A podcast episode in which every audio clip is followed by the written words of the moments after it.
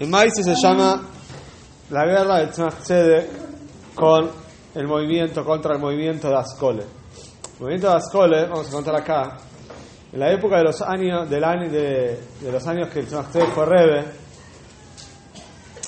en Alemania se levantó un grupo de Yehudim totalmente asimilados, que decir, lejanos de Torah y Mitzvahs, y trataron de empezar a asimilar, a convencer a otros Yehudim de que dejen de cumplir Torah y Mitzvahs y empiecen a estudiar Limud Hol, no Limud Hol como se estudia acá, sino que vayan al secundario, a la universidad y que a poquito se olviden de Torah y Mitzvahs. Esa era la idea de la escuela. Ahora, al principio empezaron en Alemania, pero la mayoría de los judíos no vivían en Alemania. La mayoría de los judíos vivían en Polonia y en Rusia. Y como ellos querían convencer a la mayor cantidad de Yehudim, entre comillas hacían Nitzoy, de ellos, o sea, trataban de convencer a la mayor gente posible. Entonces trataron obviamente de ir a Rusia y a Polonia a ir a buscar Yehudim para convencerlos de que se hagan más killing. Ahora, en Rusia, en esa época, el movimiento que más expandía, uno de los más grandes, era Jabad, ¿sí? en Rusia. Y entonces se dieron cuenta que el Tzemach Tzedek, que era el jefe, ¿sí? el líder, el rey de Jabad en ese momento, era para ellos un enemigo muy grande. Para ellos era, ¿sí? era luchar contra el Tzemach Tzedek. Luchar contra Jabad era luchar contra el Tzemach Tzedek. Cuando vieron que los masquines, que realmente les costaba mucho luchar contra el Tzemach Tzedek, entonces decidieron empezar a molestarlo. ¿Cómo? Primero mandaron espías a Lubavitch que deseaban pasar por Hasidim, pero en verdad no eran Hasidim, para tratar de convencer y hablar y de a poquito meter la cultura de ellos dentro de los Hasidim. Y aparte ver todo lo que hace el Tzemach. Segundo, fueron al gobierno y ellos tenían también contactos con el gobierno, con eh, esferas, con lugares muy altos del gobierno, para decirles que el Tzemach estaba liberando Yehudim de la Chabad, del ejército de Rusia, de maneras no legales. ¿Sí? Como que Tzedek ayuda a los, a los Yehudim a no hacer el ejército de Rusia, no hacer el servicio en el ejército. Que obviamente bueno, sería, estaba algo prohibido. Que era mentira que él eh, hacía cosas tramposas. Tzemach hacía Davenen, pero no, no, no hacía nada tramposo.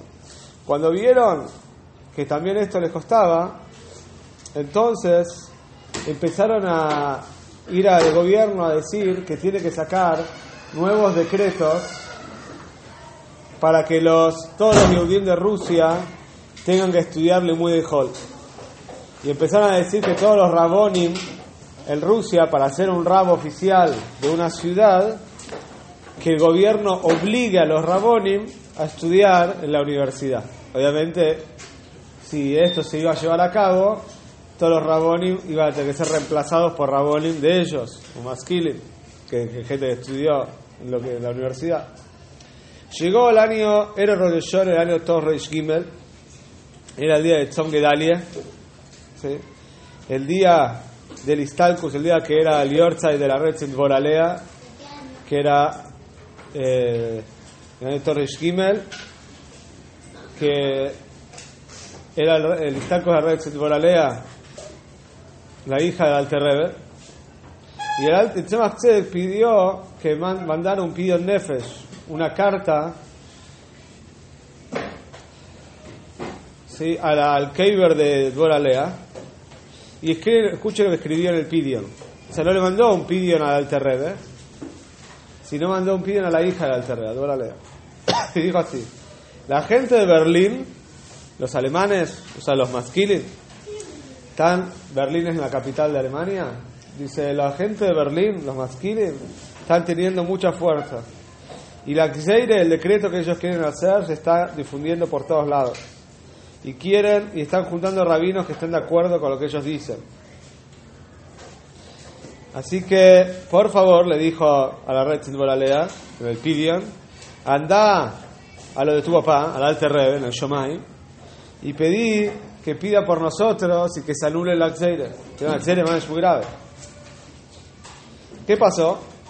Justo ese año, Torres Gimel, el gobierno llamó a una reunión muy importante en Petersburg, que era la capital, hoy en día la capital de Rusia es Moscú, pero la capital imperial, o sea, donde estaba el zar, no era Moscú, era San Petersburgo.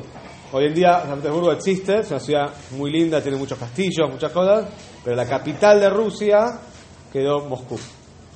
Entonces invitaron a, a una reunión en Petersburg para hablar sobre el decreto nuevo de estudiar Limuy Hall. Y una de las personas que fue a la reunión, obviamente para luchar contra el decreto, era el Tzedek.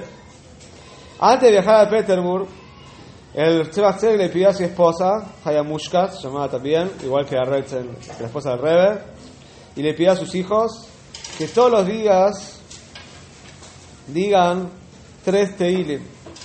Tres capítulos de Teilim que les dijo. Y el rey dijo algo más, el Tzedek. Dice, mi abuelo, el, el Alter Rebbe, y se lo llevaron a Petersburg a la fuerza, lo metieron preso.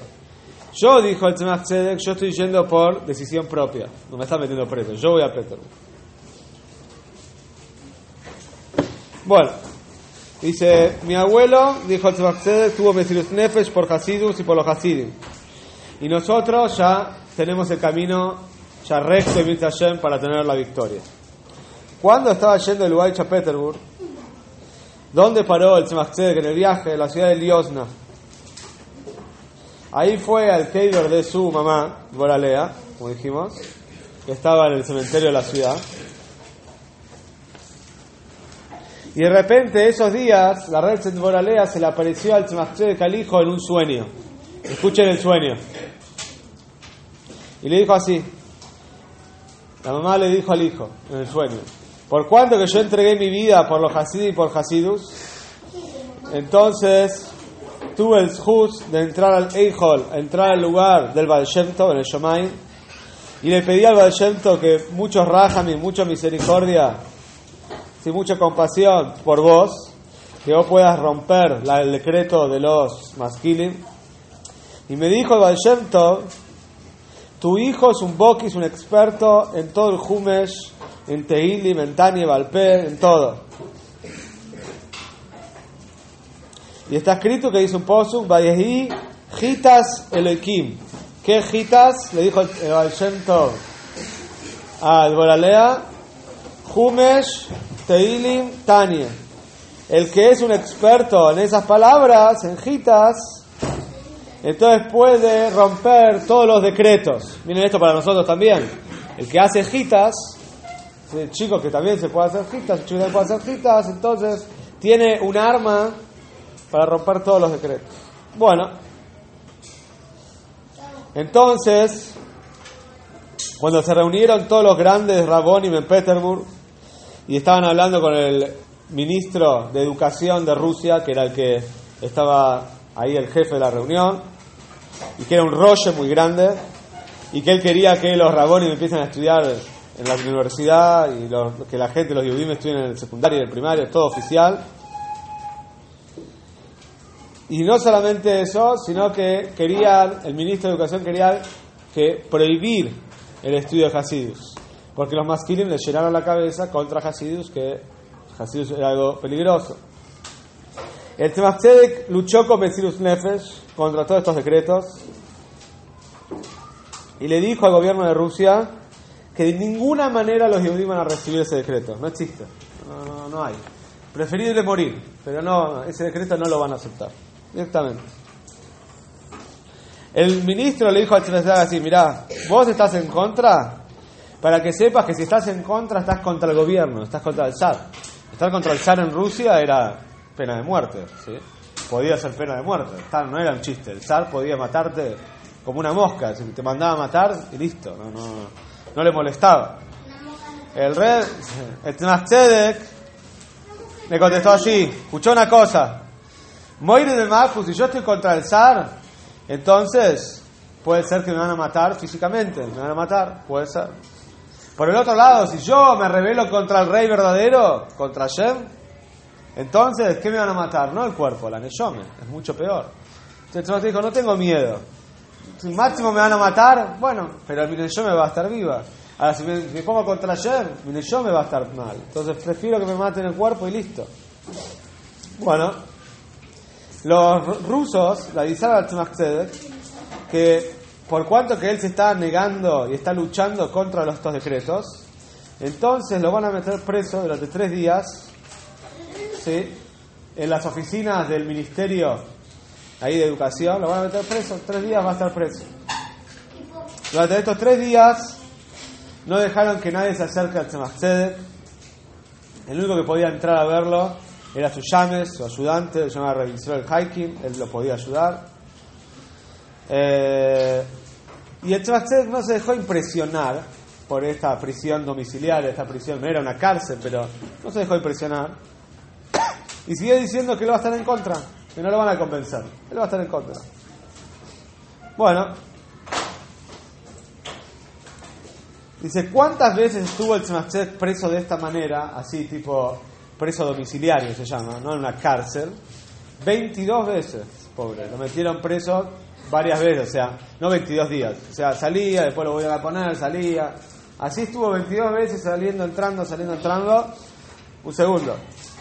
Todo esto durante la reunión, que no fue una reunión de un día, una reunión parece de varias semanas. no era una reunión que era un día. Era una reunión todo un encuentro muy grande de todos los Ramones de Rusia. Y el rey de la verdad dice acá que es verdad, estaba en peligro, no era chiste, había un peligro real. Y en todas las keiles de toda Rusia estaban diciendo Teilim para que no lo maten al Tzemach O sea, había un riesgo real de que el lo mate. ¿No vale? Bueno, uno de los. ¿Quién era el, el jefe del gobierno que se ocupaba de las coles y de este decreto era un yudí, obviamente, maskil, totalmente alejado de Telemitzes, que lo llamaban doctor Lowenthal. Yudí, doctor Lowenthal. Ese era, ese era el, eh, ese era el encargado. Cuando vio el Tzemach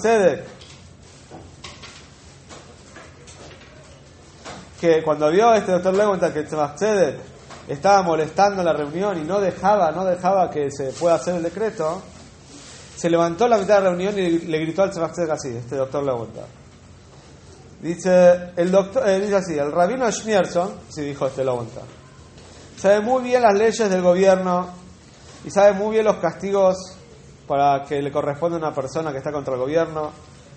Y él también sabe de que el zar está muy en contra de ciertas prácticas de los Yehudim. Y el zar quiere que los Yehudim sean como otros, como los demás rusos, con la misma cultura. O sea, el zar quería que todos los Yehudim se asimilen. No quería que sean diferentes a los demás. Y con todo eso, dijo el doctor Lowenthal, el sigue convenciendo y sigue diciendo a los Yehudim que sigan haciendo como son. Y entonces,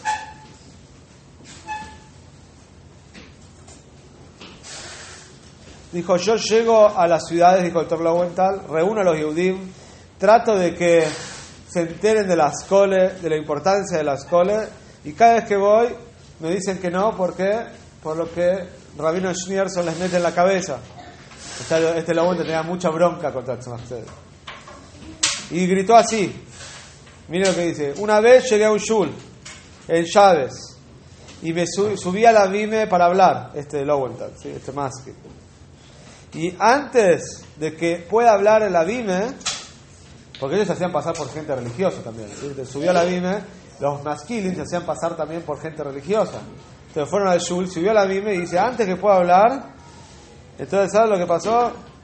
Y se me empezaron a gritar, me empezaron a gritar que soy un coifer, que era verdad. Me empezaron a gritar que soy un coifer, que estoy contra la toire. Me, echaron del shul.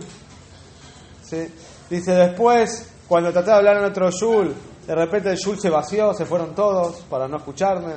A propósito también. Cuando iba caminando por las calles de la ciudad, dice, los chicos me perseguían en la calle y me gritaban, ahí está el coifer, ahí está el malvado.